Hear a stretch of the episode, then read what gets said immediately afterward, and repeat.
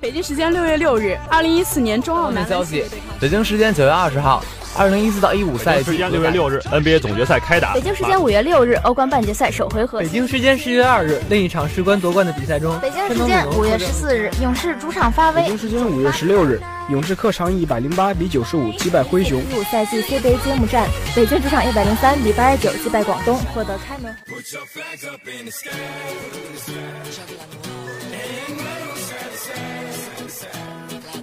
时速报道体坛消息，呈现给同学们赛场上最漂亮的篇章。体坛巨星展新锐，风云赛事略点睛。让我们一起去感受体育无处不在的魅力，了解来自运动的精彩。一样的时间，不一样的惊喜，尽在每周一校园运动特区。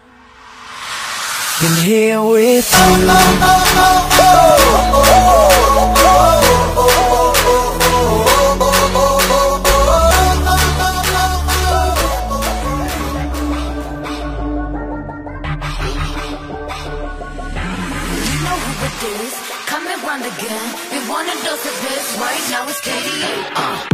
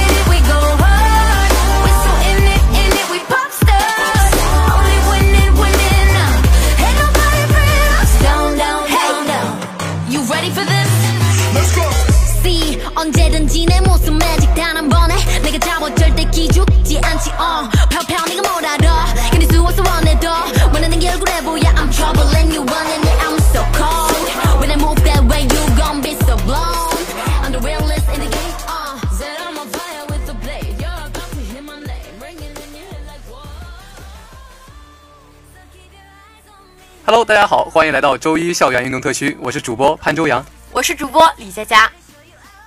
哎，老潘啊，听说你上个礼拜已经跑了两千四百米，感觉如何呀？哎呀，别说了，累都累死我了。不过我听说你们下周也要跑两千四了。嘘，不要告诉我这个残忍的事实。哎，哎，我告诉你，这个人嘛，总是要面对现实的。不过作为一个过来人，我得给你提点建议。你跑前千万不要多吃东西，不然跑着跑着肚子得疼死了。那我可就谢谢您嘞。哎，不用不用不用。那就让我们正式开始今天的评论部分吧。东部最强之战杀出最强之人，德鲁大叔剃须后，单挑之神欧文回来了。几天前刚刚经历过西决重现，前天又迎来了东决预演。凯尔特人坐镇主场，通过加时赛以一百二十三分比一百一十六分的比分击败来访的猛龙队。在收获两连胜的同时，送给对手三连败。本场比赛最引人注目的球员无疑是欧文，他上场三十八分钟，二十六投十八中，投篮命中率高达百分之六十九点二，其中三分球六投三中，全场拿下四十三分、十一助攻的大号两双数据。这不但是欧文职业生涯首次拿到四十分加十助攻的表现，也是本赛季联盟第一次出现这样的数据。凯尔特人球员上一次砍下四十分十助攻，还要追溯到两千零一年的安东尼沃克。尤其是在第四节，欧文狂砍十九分，最后时刻帮助球队赢下比赛。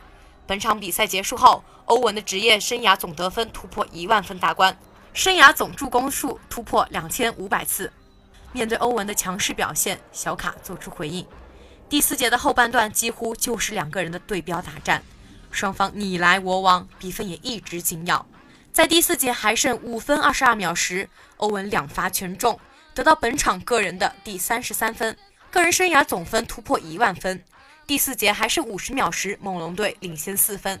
此时塔图姆挺身而出，用一记将比分追至两分。随后小卡投篮偏出，错失了杀死比赛的机会。夏卡姆抢篮板犯规，海沃德两罚全中，又将比分追平。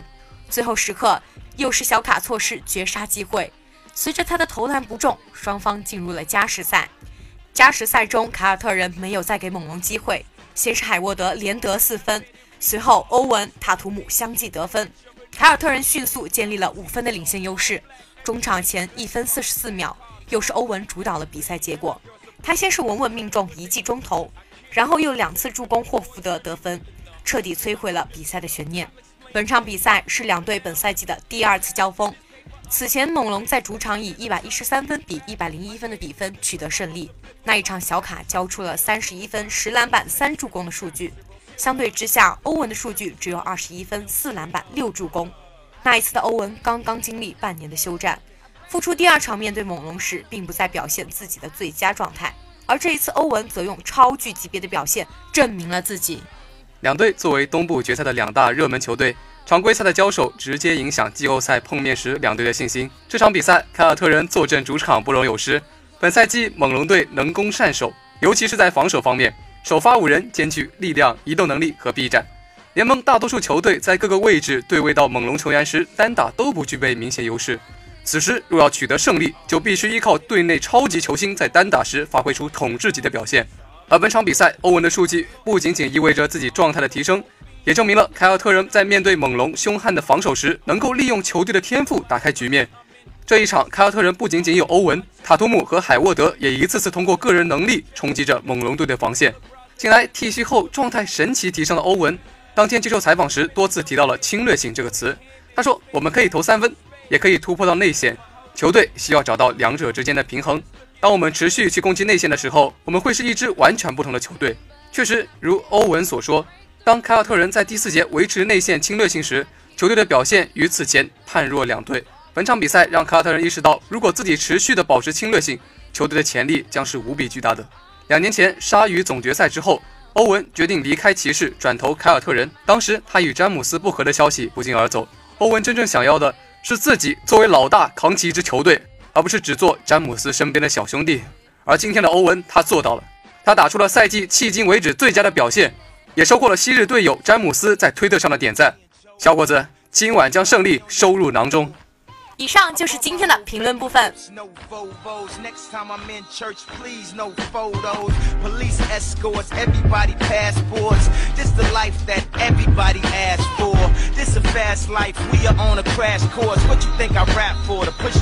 This a fast life, we are on a crash course. What you think I rap for? To push a rap for? But I know that if I stay stunting, all these girls only gon' want one thing. I could spend my whole life goodwill hunting. Only good gon' come is as good when I'm she got an ass that'll swallow up a G-string. And up top, um, two beast things. And I'm beasting off the re-sling.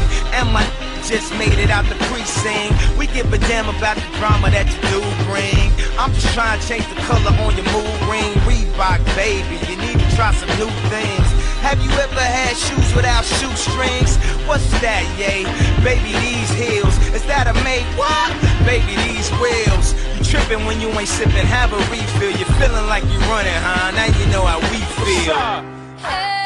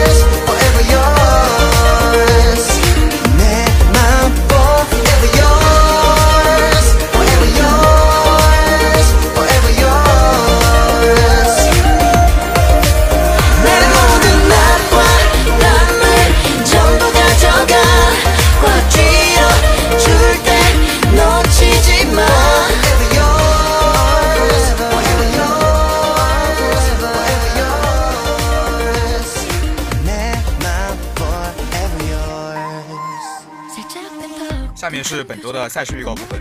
北京时间十一月二十日凌晨三点四十五将直播欧洲国家联赛，德国 VS 荷兰。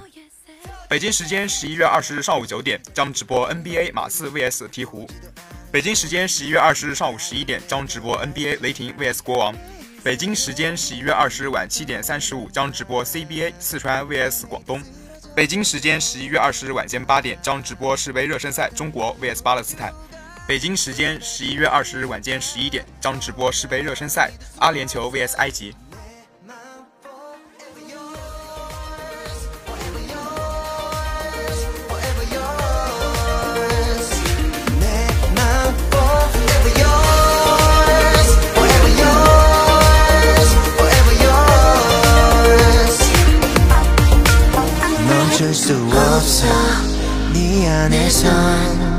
널 닮은 빛이 가득해. 나더 멀리 떠나듯 내게 빠져들어. 지금 네 방의 커튼. 말 없이 열어둬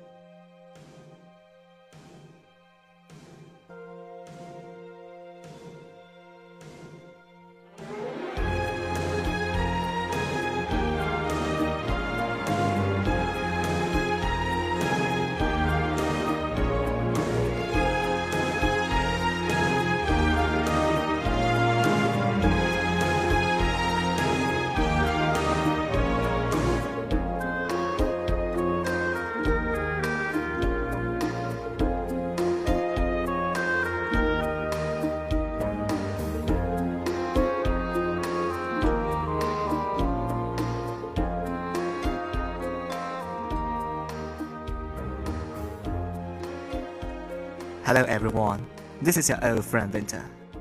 This is your new friend Jennifer. So in the last program we have talked about the story of the glorious. So in the last program we have talked about the captain of England Jordan Henderson. Today I'd like to talk about the story of the German captain in the future. He is Joshua Kimmich. So here is the story. There was a loud noise of shattering glass. We all immediately looked around at each other, with guilty looks on our faces. Another broken window.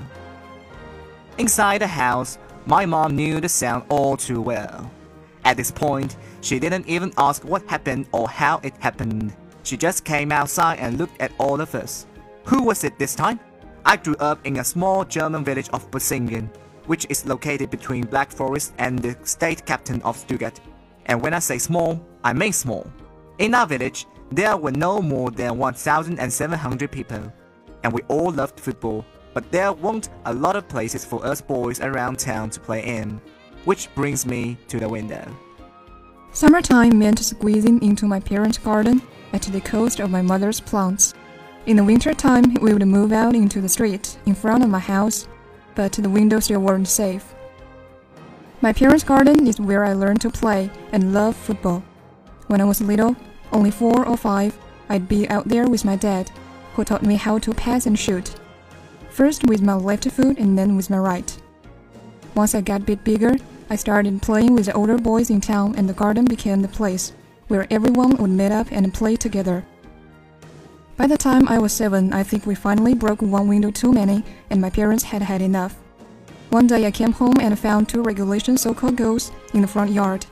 The local football club didn't need them anymore, and my parents had taken them off the team's hands. My dad pointed to the plot of, of unused private land across the street. Boys, go over there and play football.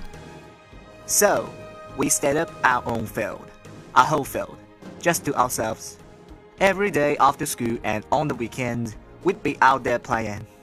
We even built stands for our stadium.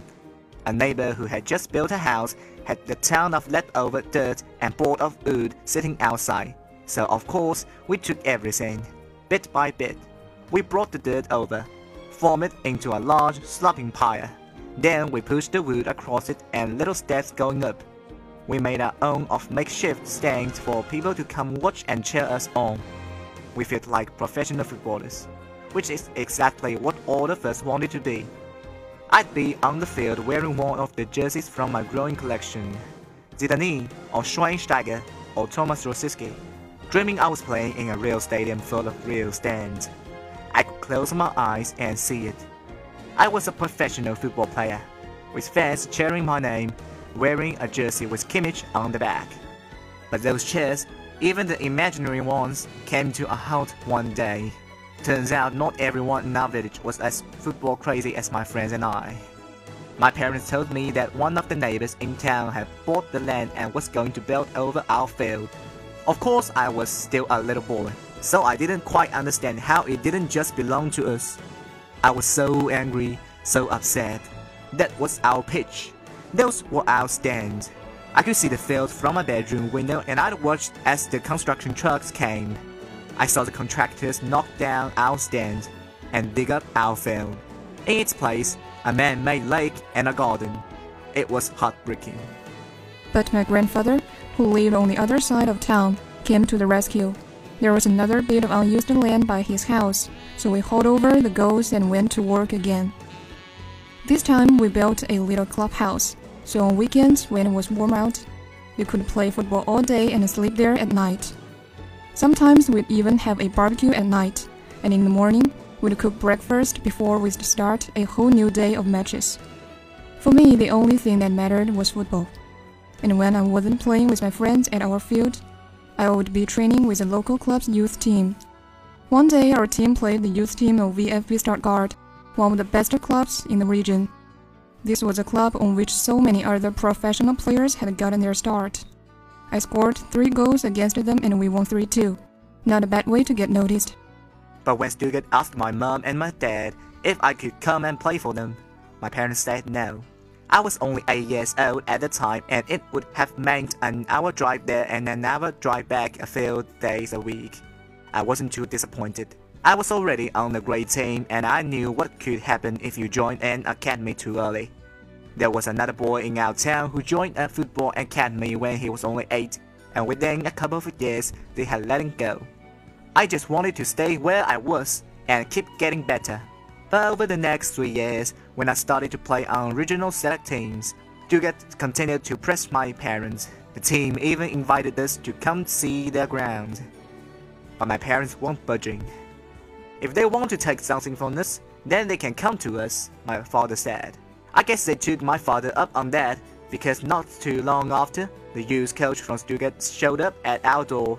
He told us to think it over for a couple of days. For a couple of days, but by this time, I think my parents knew it would be the best thing for me to join the club, which just some weeks ago had celebrated its fifth German championship. A few times a week, my dad would make the drive with me to Stuttgart, but after two years, day by day, it was just too much. I was getting up at 7 in the morning and not coming home until after 10 at night. I'd be doing homework in the car or staying up late or go over lessons. Something had to change. And then came an offer to join the club's academy full time. Stuttgart selects only 18 players for this every year, and I was one of them. But it would mean leaving home. My parents and I talked it over, and they knew that again this would be the best thing for me. Loaded it into the car and headed over to the academy. My mom held back tears when she hugged me. I don't think she wanted me to see her cry. I tried to do the same thing when I hugged my dad and my sister. There was another boy I knew from our regional selection team who joined the academy at the same time as me. We were the youngest kids there, only 14 years old, and we decided to go around and knock on each of the rooms and introduce ourselves.